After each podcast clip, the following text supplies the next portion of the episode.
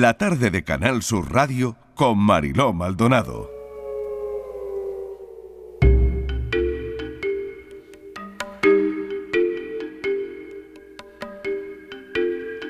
Veinte minutos y llegamos a las seis en punto de la tarde. Seguimos consternados con la noticia que conocíamos a principio de esta semana, el hallazgo del cadáver de una mujer desaparecida.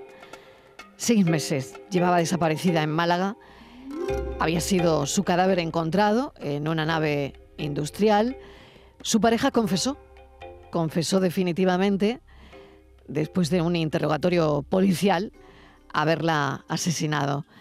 Patricia Torres, vamos con esta historia escalofriante. Sí, vamos eh, conociendo, Marilo, poco a poco datos de este cruel asesinato machista. Te voy a leer el mensaje que el autor confeso de la muerte de Débora envió al móvil de su mujer dos días después de matarla.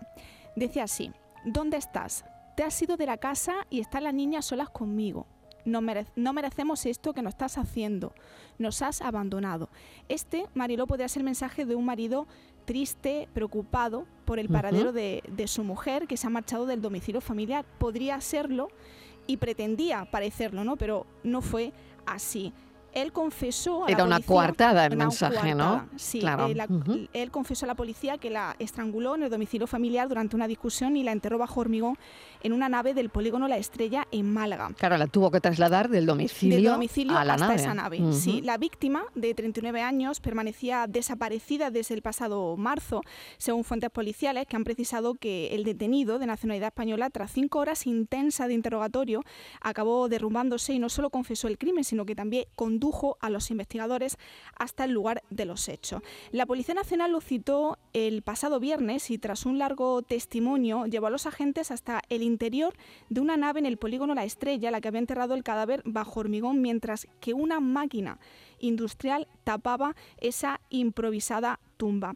Desde el primer momento, el marido de la desaparecida hizo creer a la familia y a los allegados que su mujer se había marchado voluntariamente e incluso, tras acabar con su vida, solicitó asesoramiento de un abogado para denunciar a la madre de las niñas por abandono familiar. Marilo, fíjate, de hecho, siguió participando en actividades cotidianas como recoger a su hija menor del colegio o asistir a la fiesta de fin de curso. Todo eso lo hemos conocido eh, por el, entorno de, de la desaparecida.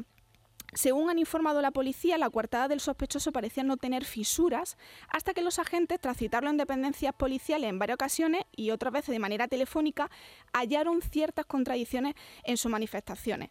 La investigación policial se inició el pasado mes de abril, el día 15, cuando un amigo de la fallecida no, no tiene familiares directos en, en, España porque viven en Brasil, denunció en Palma de Mallorca su desaparición, momento hasta hasta el que la pareja, que estaba en trámite de separación, convivía bajo el mismo A partir de ese momento, el grupo de homicidios de la Comisaría Provincial de Málaga se hizo cargo de las pesquisas sobre la ausencia de esta mujer de origen brasileño y de nacionalidad española que fue vista por última vez el pasado 28 de marzo. Según consta en la base de datos eh, policiales, eh, Débora denunció por malos tratos a su marido en el año 2012, aunque no ratificó la denuncia en sede judicial. Y ya el pasado año, eh, Débora fue asistida en el hospital con lesiones compatibles con otra agresión, por lo que el centro médico activó el protocolo por supuesto episodio de violencia de género, hechos que fueron puestos en conocimiento de la autoridad judicial aunque tampoco se presentó denuncia.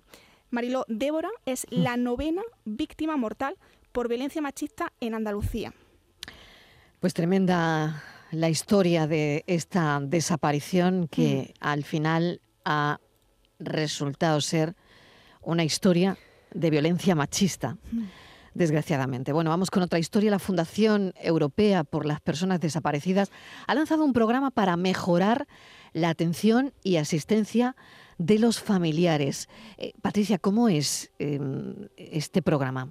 Pues ha puesto en marcha eh, la Fundación QSD Global el programa Family Red de asistencia y acompañamiento a familiares de personas desaparecidas que incluye una aplicación móvil. Cuenta con el apoyo del Ministerio de Derechos Sociales y Agenda 3030 y su objetivo es apoyar y mejorar la atención y asistencia a dicha familia, además de fortalecer los vincula entre ellas y la propia fundación.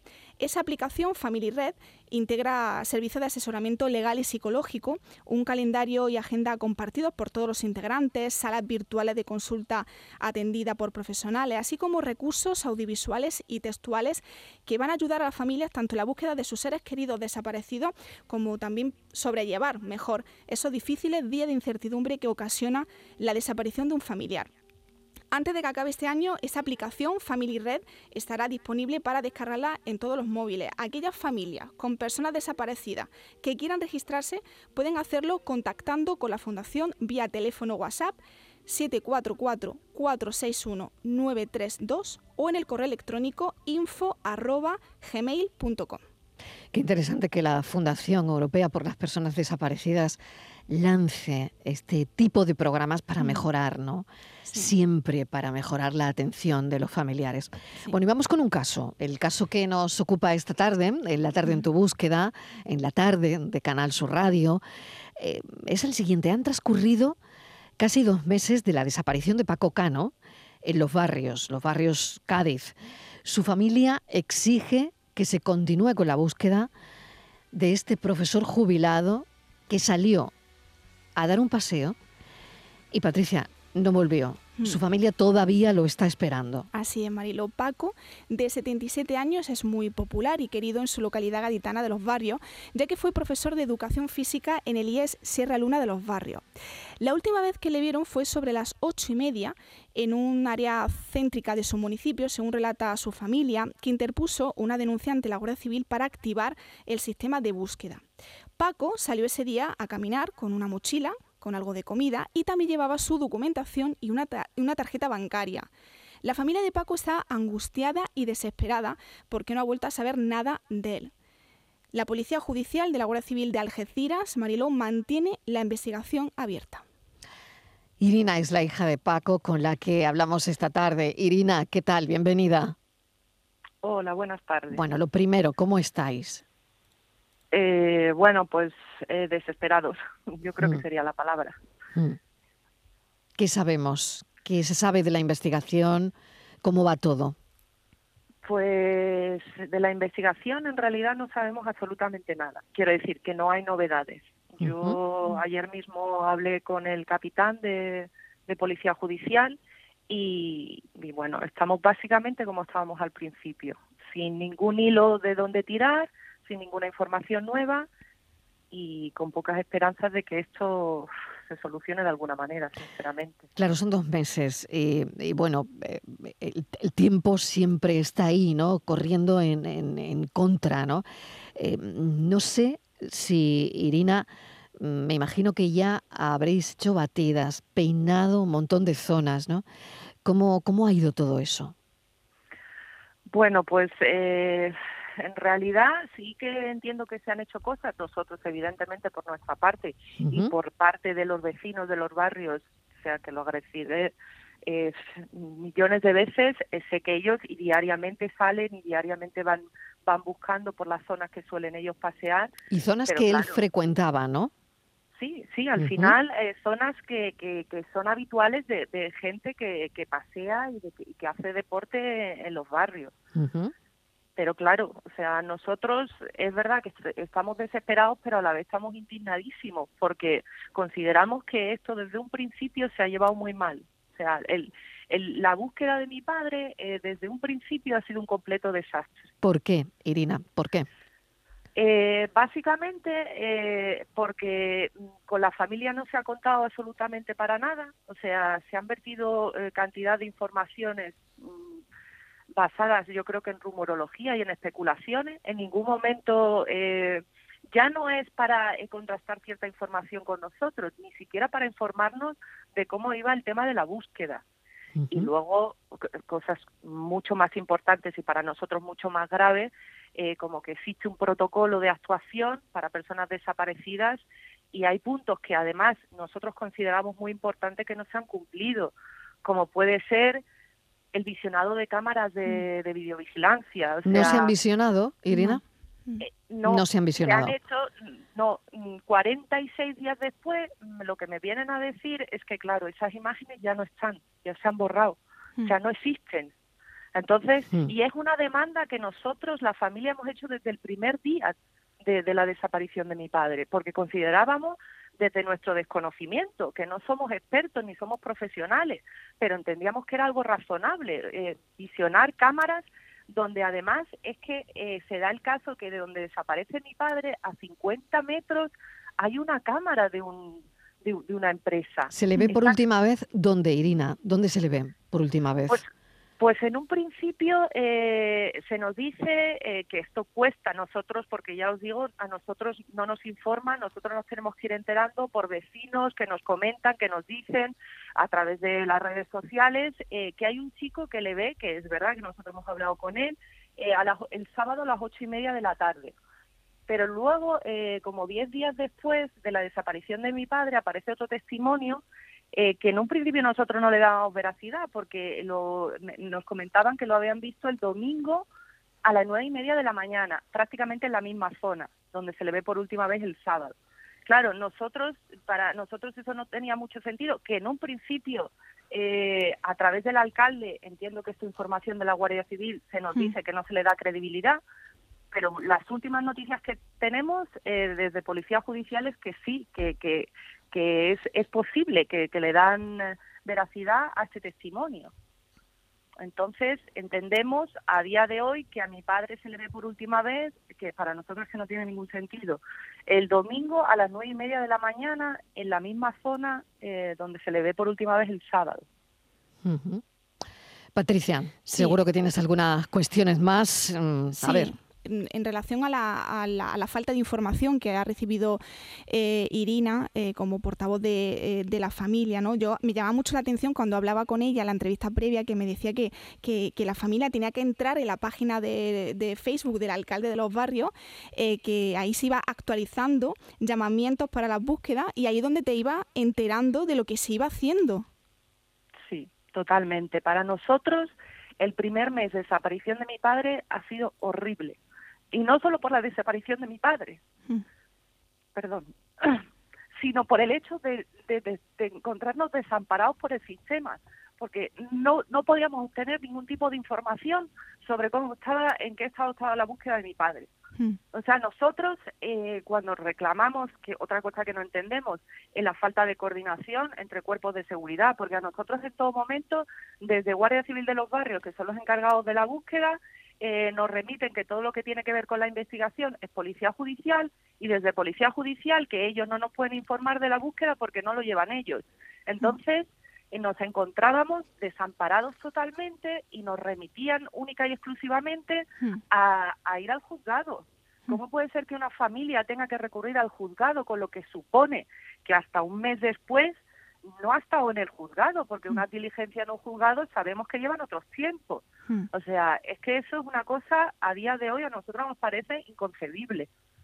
Y también hay un detalle muy significativo, eh, Irina, que, mm, que desde la desaparición de, de tu padre hay una empresa que os llama insistentemente a su teléfono alegando que quiere cobrarse una deuda, una deuda de la que vosotros no tenéis constancia de que exista.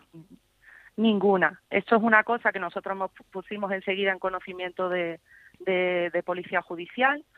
Hasta el momento yo creo que eso era una línea de investigación, pero que tampoco creemos que dé muchos resultados, porque nosotros tenemos el convencimiento de que esto es un, un error, eh, porque parece ser que también a través del juzgado eh, se nos habló de una persona que tenía un expediente en el juzgado bastante amplio, que evidentemente no era mi padre, o sea, no sé si es que hay una persona que se llama con los mismos apellidos hmm.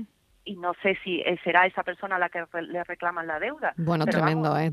bueno, tremendo esto que eh, acabas de contar. Hmm. Eh, o sea, que puede ser que no se trate de tu padre. Sí, evidentemente. O puede ser que sea algo que no sabíais. En fin, no lo sé. Claro, pero nosotros sí que mm. teníamos constancia porque esa empresa ya había llamado cuando mi padre estaba. Y mi padre, eh, porque esto es una cosa que a mí no me habían dicho, pero mi madre, porque no le habían dado mayor importancia, porque mi padre había dicho que él no tenía ninguna deuda y que esto, si ellos consideraban que lo pusieran en manos de un juzgado. Evidentemente ahora con el, todo el tema de por teléfono que te pueden hacer, eh, ¿sabes? Algún tipo de, sí, sí, sí, sí, o tal, mm. Pero bueno, que esto se ha de investigar, está claro, ¿no?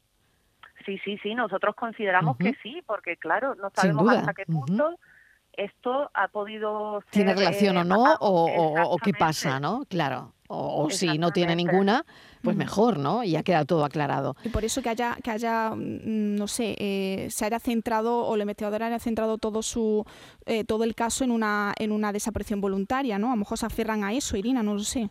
Claro, nosotros en un principio eh, tenemos casi la seguridad que era lo que se pensaba eh, por parte de Guardia Civil eh, de los barrios.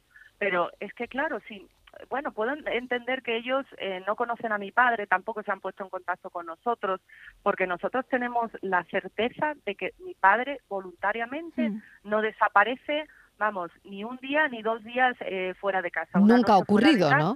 Nunca ha ocurrido. Jamás. Y él no se hubiera ido sin haber llamado a la familia y haber dicho, eh, me voy fuera, eh, cualquier cosa, cualquier información. Es más, eh, yo creo que a día de hoy no se trata como una desaparición voluntaria eh, porque no hay ningún tipo de movimiento Mm. ni, de, ni de cuentas bancarias Está claro. ni, Mm. ni del DNI, que está la, la alerta activada. Entonces, es que es imposible claro. que una persona... Irina, te agradecemos enormemente, me quedo sin tiempo y te agradezco enormemente que nos hayas contado con bueno, lo que estáis viviendo ahora mismo, tu punto de vista, cómo lo está viviendo la familia y cuáles son esos puntos que no están del todo claro dentro de todo lo que estáis mm, pasando, ¿no? Que son casi dos meses ya de la desaparición de tu padre, Paco Cano, en los barrios en, en Cádiz. Mil gracias, de verdad, por habernos abierto tu corazón y contarnos lo que pasa. Te deseamos mucha suerte y seguiremos muy pendientes. Muchas gracias a vosotros. Un saludo. Irina. Menuda historia, Patricia, ¿eh? Bueno, Madre mía, madre verdad. mía, sí, sí. Pues seguiremos sobre, muy pendientes. sobre la pista de, de Paco Cano, está muy claro. Hasta ahora. Hasta ahora.